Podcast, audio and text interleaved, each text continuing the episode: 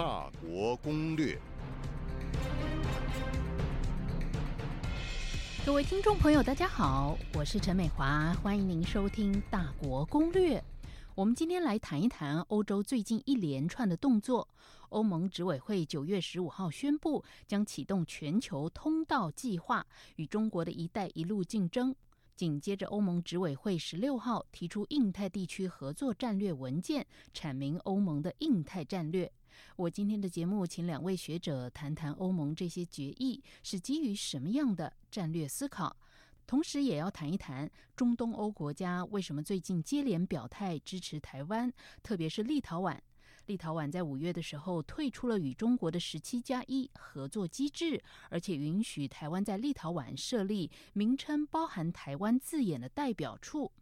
中国随即召回驻立陶宛的大使，并且要求立陶宛也召回驻华大使，同时对立陶宛实施经贸惩罚。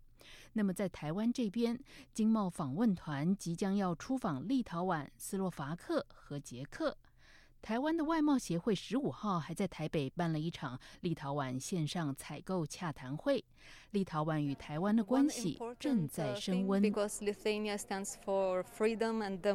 这是我在立陶宛线上采购洽谈会遇到的立陶宛女士，她嫁到台湾有六年。她说，同享自由民主价值是立陶宛希望和台湾发展关系的重要原因。她不认为中国对立陶宛的制裁是个大问题。在洽谈会现场，我遇到另外一位从立陶宛嫁到台湾的伊莲娜。她在台湾住了十七年，国语说的很不错。她说：“我很开心，呃，最近这么多交流，这这个 friendship 真的是一直在发展，所以我非常开心。”为什么人口不到三百万的立陶宛这个小国家会站在抗中挺台的第一线？来请教台湾欧洲联盟中心执行长郑嘉庆。之所以立陶宛会退出十七加一的部分，最主要是他们认为说，这个中国大陆对于地区的承诺并没有实践，嗯，但是对于地区事务的干涉似乎。呃，立场越加明显。那他们退出当然只是要提醒地区的国家，中国大陆对于地区并没有带来他们所承诺的经济繁荣，那反而中国大陆透过多边或双边关系，事实上把他们所想要推动的政策呢，对这些国家施压。那因此，地方想要重新思考跟中国大陆的关系。嗯哼。呃，是不是立陶宛得罪中国，它的损失可能没有像德国得罪中国这么大？呃，当然这是观察的一个角度了，就是说跟中国大陆经贸互动越密切，或是市场越呃依赖的国家，啊，越不容易忽视中国大陆的存在了哈。当然，立陶宛相对德国来说，经济是远远比不上德国嘛。那相关的工业发展以及这个市场的部分，也是远远比不上，甚至。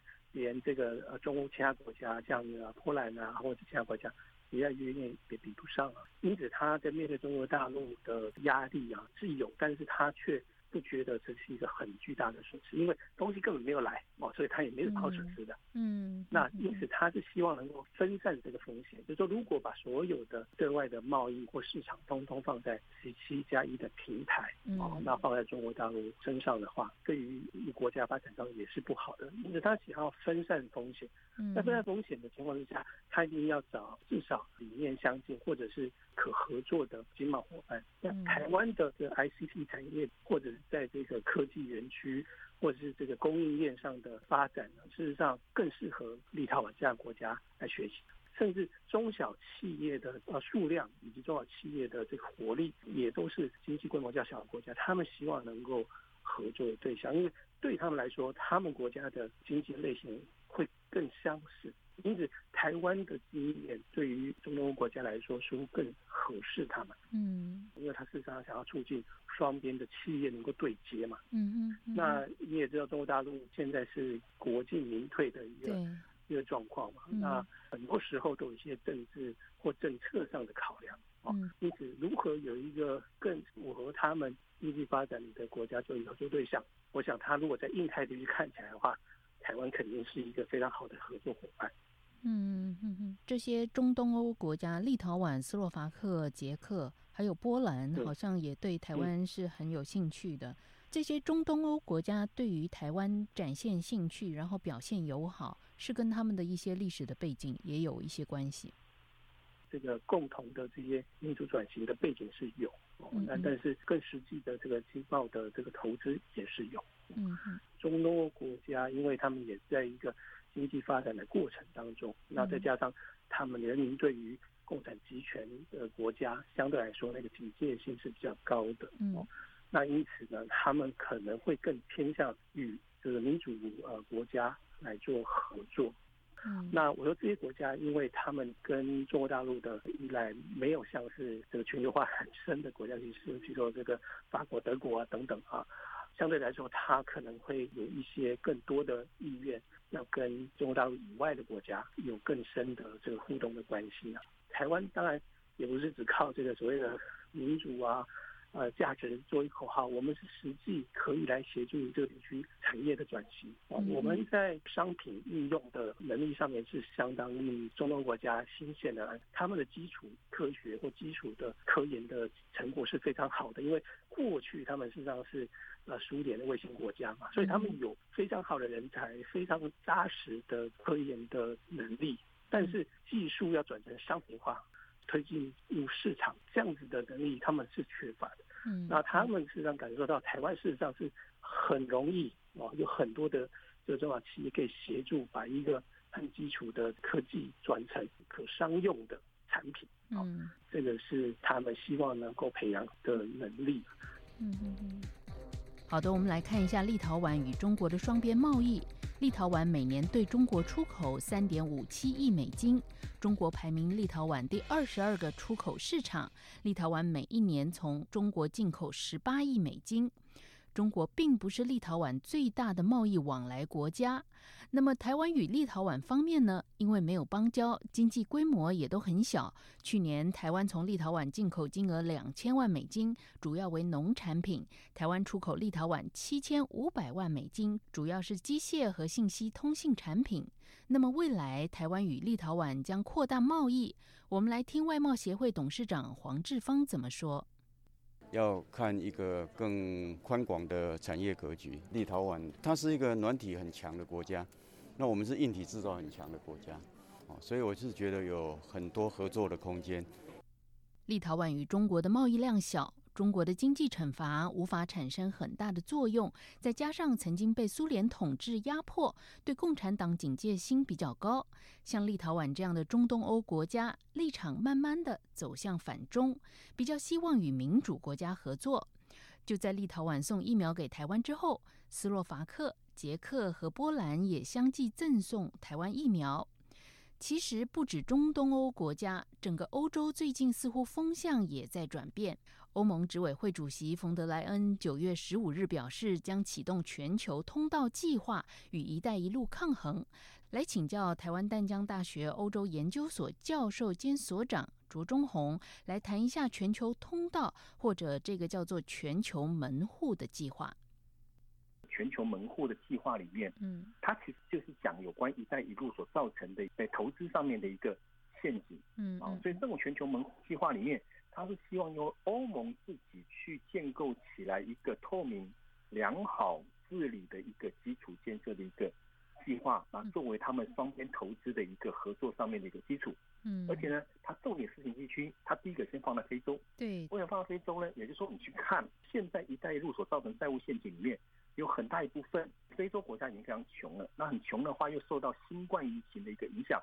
他现在其实已经付不出那个贷款了，嗯，所以跳上台面的，譬如说南非，譬如说吉布地，譬如说伊索比亚，啊甚至就中东国家那边旁边有个中亚的那个吉尔吉斯有没有？嗯嗯那这些其实都跟欧盟的地缘有非常大的一个关系，嗯嗯啊，这第一点。那第二个的话，就是在整个门户计划里面，他去强调地区半导体晶片发展的一个计划，嗯，那他说这个半导体晶片发展计划的话。是因应自己本身欧盟上的一个需求，嗯，他公布了一个芯片法，但这个芯片法的话，按照欧盟所有公布法案，然后就是我公布完之后，所有国家要去调和它自己本身的产业啦，自己国内的一个法规啦，大概需要两年，嗯，比如说将来看我们欧盟会员国资金要怎么分配，那怎么从从上游一直到下游去建立起一个芯片的一个产业链，讲白一点就是会员国之间的一个分工啦。嗯嗯。哦，啊，做法大概就是这样。也就是说，我们今天讲的欧盟的全球门户的这个计划有没有？嗯，它其实就是谈两样。第一个呢，就是抗衡所谓的中国大陆的一带一路。嗯，因为发觉一带一路现在发展，它就很像螃蟹的那两个钳子，有没有？嗯，一个在中东地区，另外一个在南部的一个非洲一个地方，它就两个地方这样去包围去夹住了有关那个整个欧洲的一个大陆。嗯嗯嗯。那第二个呢，重点就是说它自己本身经济战略需求了，也就是说，芯片这一块半导体的发展里面，它几乎现在是全世界。有关经济发展需求最重要的一个战略物资嘛，当然欧洲也不例外哦。嗯，那这个大概就是有关全球门户计划的一个重点。嗯哼，那您可不可以谈一下欧盟的印太战略的重点是什么？欧盟印太战略是新的，它以前叫亚太战略。嗯嗯。它为什么用印太去取代亚太这个字？是因为它把主轴放在了印度、东南亚国协、韩国、日本。这几个国家，然后呢，去分散对中国大陆市场上面的一个依赖，嗯，然后所以用印太去取代了一个亚太，嗯，啊，印太取代亚太，所以它的本质上面还是以前亚太政策的一个延伸，它只是说它把中国大陆这一块有没有以前过度依赖的一个情况下。重新去检讨了，嗯。啊，所以以前他的亚太政策哦，重点会在欧盟对中国政策，嗯嗯，但现在立场转了，他觉得说你今天一个好的欧盟中对中国政策，应该只基于欧盟跟其他亚太国家的一个关系，嗯，所以他开始去强化中国大陆周边的国家，台湾其实也是在这一波的一个一个发展情况里面，然后说他的那个时候整个形象有点开始转换，一个非常大的一个原因。嗯，所以欧盟印太政策，它第一个大重点还是把它放在所谓的经济合作。对，它没办法，因为它对中国大陆的一个市场依赖实在是太大了。嗯，只是说现在要慢慢慢慢减轻。嗯嗯嗯那第二项重点，印太战略里面，它讲的是所谓的军事合作。嗯，所以军事合作的话，也就是说，它需要有一个能够在海外长距离作战的海军出来。嗯，因为它牵扯到南海冲突。嗯，就说他结合所有欧洲国家的一个力量。他要成立自己欧洲的一个军队，嗯，欧洲自己军队的话，还是以德国、法国两个国家作为所谓主力上面的一个发展。嗯嗯嗯。最近，欧洲议会外交委员会还通过了一个叫《欧盟台湾关系与合作报告》草案，建议把欧洲经贸办事处改名为欧盟驻台湾办事处。那么，关于这个报告草案，请台湾欧洲联盟中心执行长郑嘉庆老师来谈一下。跟欧洲议会想要总结近年来台欧的交流的一些现况，然后对未来可合作的方向，他们提出一个可行的一些方向跟项目，来进行台欧双边的关系的深化。嗯，经贸的部分还是希望能够强化这个双边关系的一个很重要的基石啊。所以他们在报告里面事实上面提出，希望在年底之前，执委会要来提出一个可行性的研究报告。嗯，希望说有助于之后正式的 EIA 谈判的启动。那这是一个非常务实的建议啊。这个报告如果通过以后，执委会如果对于报告有所回应的话，是一个未来对双边关系的非常重要的一个垫脚石吧。嗯，那里面还提到一个部分办事处改名啊，或者是。对于中国大陆的这威胁的这个呃共同的一些关注啦等等，呃，我说嘛，它就是中整了近年来欧方跟台方对于双边关系这个期待，提出了具体聚焦的项目，以及也许是可行的方向哦，嗯，提供未来台欧双边关系发展的一个非常清楚的一个纲领啊，嗯，但是至于要怎么样来落实啊，要看执委会怎么样回应。这份报告，嗯嗯，他已经把一个 roadmap 的系头掀开了嘛，嗯，那就是看这个执委会要走哪一条路。好的，谢谢郑老师。今天节目上谈到欧洲对中国的态度转变，不过欧洲各国也都有各自的利益，抗中不一定代表和美国靠拢。最近，美国、英国和澳大利亚宣布结合军事外交战略伙伴关系，却激怒了欧盟。特别因为澳大利亚取消了法国的潜舰订单，非常的愤怒。这势必要使得欧盟未来走向更独立自主、不受美国影响的外交政策。后续的发展，我们再一起观察。谢谢您收听今天的大国攻略，我们下一次再会。